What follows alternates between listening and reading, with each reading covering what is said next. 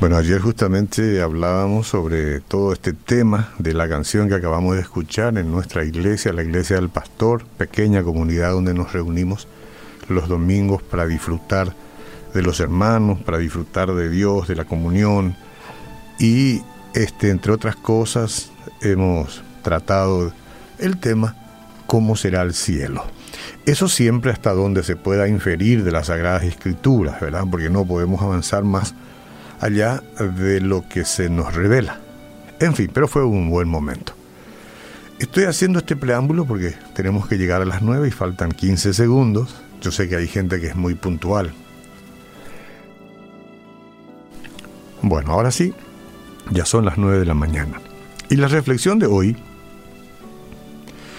yo diría todas, eh, va dirigida a personas que tienen todavía un interés en sus propias vidas en relación espiritual para el futuro y por ende para el mejor pasar de su familia, porque dependerá de nuestras acciones o buenas o malas para que nuestra familia tome o buena o mala impresión.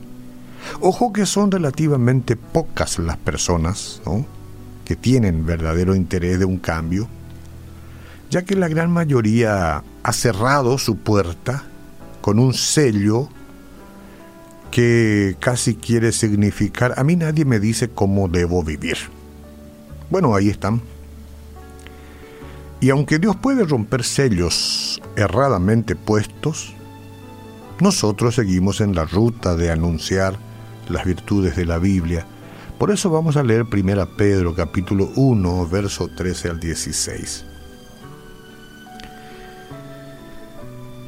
Ahí nos llama la Biblia a una vida santa eh, una vida santa. No tenemos que ser beatificados o canonizados, no sé cómo se llama eso, para que seamos santos nosotros, no.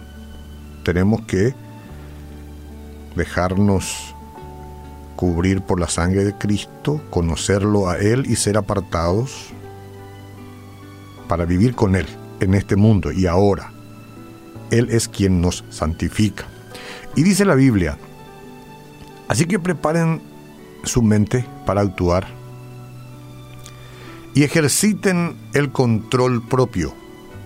Pongan toda su esperanza en la salvación inmerecida que recibirán cuando Jesucristo sea revelado al mundo. Y ya fue revelado y ya hemos recibido la posibilidad de ser salvo y los que quieren han ido a Cristo y hoy son nuevas criaturas. ¿sí? El versículo 14, por lo tanto, vivan como hijos obedientes de Dios. No vuelvan atrás a su vieja manera de vivir con el fin de satisfacer sus propios deseos. Antes lo hacían por ignorancia, pero ahora sean santos en todo lo que hagan, tal como Dios quien los eligió es santo pues las escrituras dicen sean santos porque yo soy santo. Todos enfrentamos, amigos, dificultades en esta vida, todos. Todos enfrentamos dificultades, ¿verdad? La mentalidad bíblica y el juicio equilibrado pueden ayudarnos a manejar los desafíos. Ya que todos experimentamos dificultades, entonces no es siempre la universidad, no son siempre nuestras capacidades inherentes, es siempre la mentalidad bíblica y el juicio equilibrado los que pueden ayudarnos a manejar los desafíos de esta vida. Las otras cosas nos pueden formar, sí, pero los verdaderos desafíos solamente la Biblia. Ahí Primera de Pedro contiene instrucciones valiosas entonces nosotros lo que tenemos que hacer es fijar nuestra esperanza en Cristo, porque así es como dice, así que preparen su mente para actuar y ejerciten el control propio, pongan eh, toda su esperanza en la salvación inmerecida que recibirán cuando Jesucristo sea revelado al mundo. No importa cuán difíciles sean las circunstancias, la vida tiene propósito, la vida tiene significado Señora, y la tiene en Cristo. Si no, no tiene significado. En realidad, poco. El Padre Celestial ha prometido estar siempre con nosotros y velar como un pastor que cuida sus ovejas.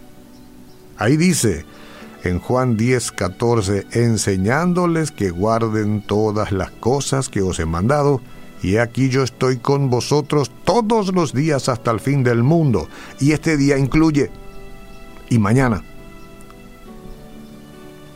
Mediante el poder transformador del Espíritu Santo, los tiempos difíciles pueden convertirse en oportunidades para que aprendamos más acerca de la fidelidad de Dios entonces recurramos a su poder y experimentemos el crecimiento personal. Nadie debe esperar a morir y ser santo. Los santos están vivos y son los que conocen a Cristo y los que buscan hacer su voluntad y en el mejor de los casos lo hacen.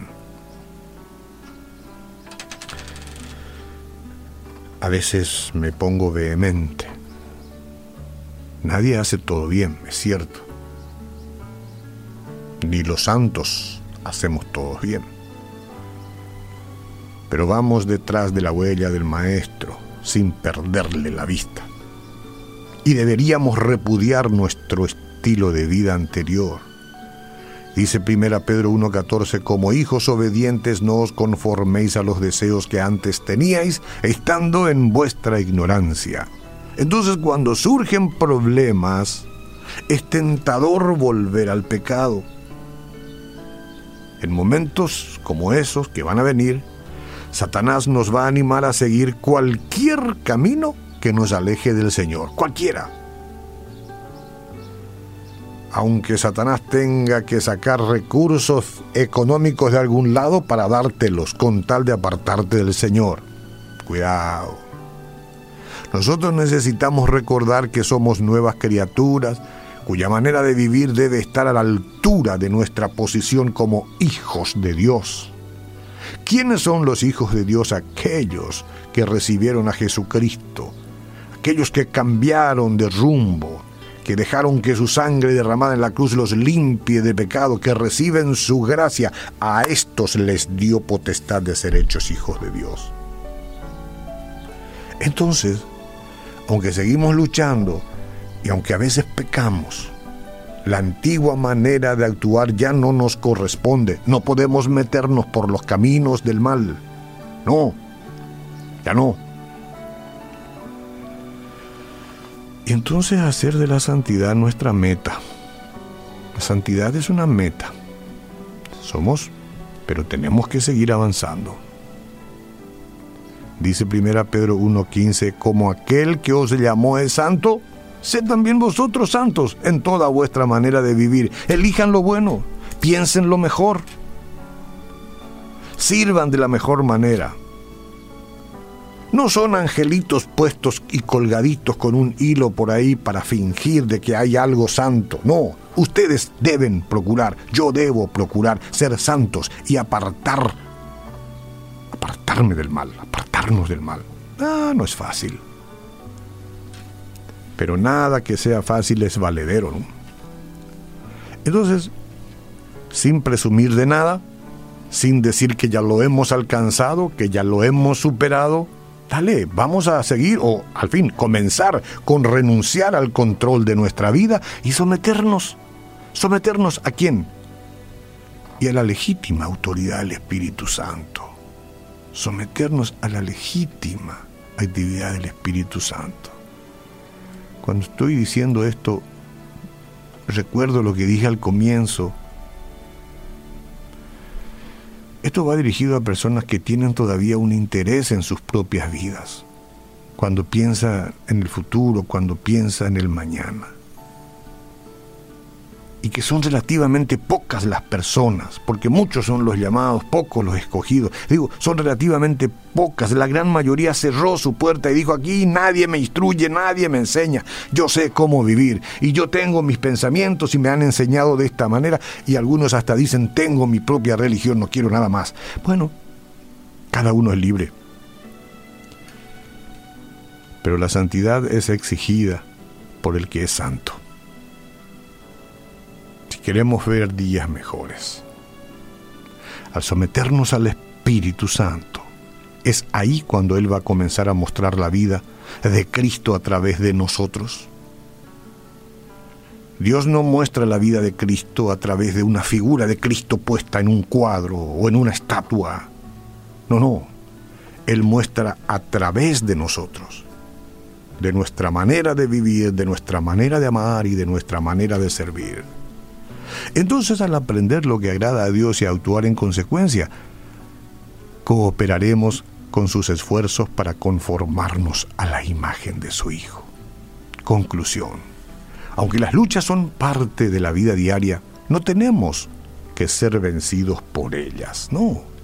Vamos a pensar este, en un paso específico que pueda dar o que podamos dar para comenzar a llevar a cabo estas instrucciones. Pero hoy mismo, hoy mismo, si quiere comenzar con Cristo, puede que sea su caso, diga conmigo, Señor Jesús, hoy vengo a ti, arrepentido de tantas cosas vanas, cargando una mochila muy pesada de pecado, de errores, y quiero que tú sueltes de mí esa carga, que me perdones, que me laves con tu sangre, aquella sangre de la cruz, que tu gracia se aplique a mi vida y que pueda decir hoy mismo yo, no mañana, hoy mismo, he nacido de nuevo en Cristo.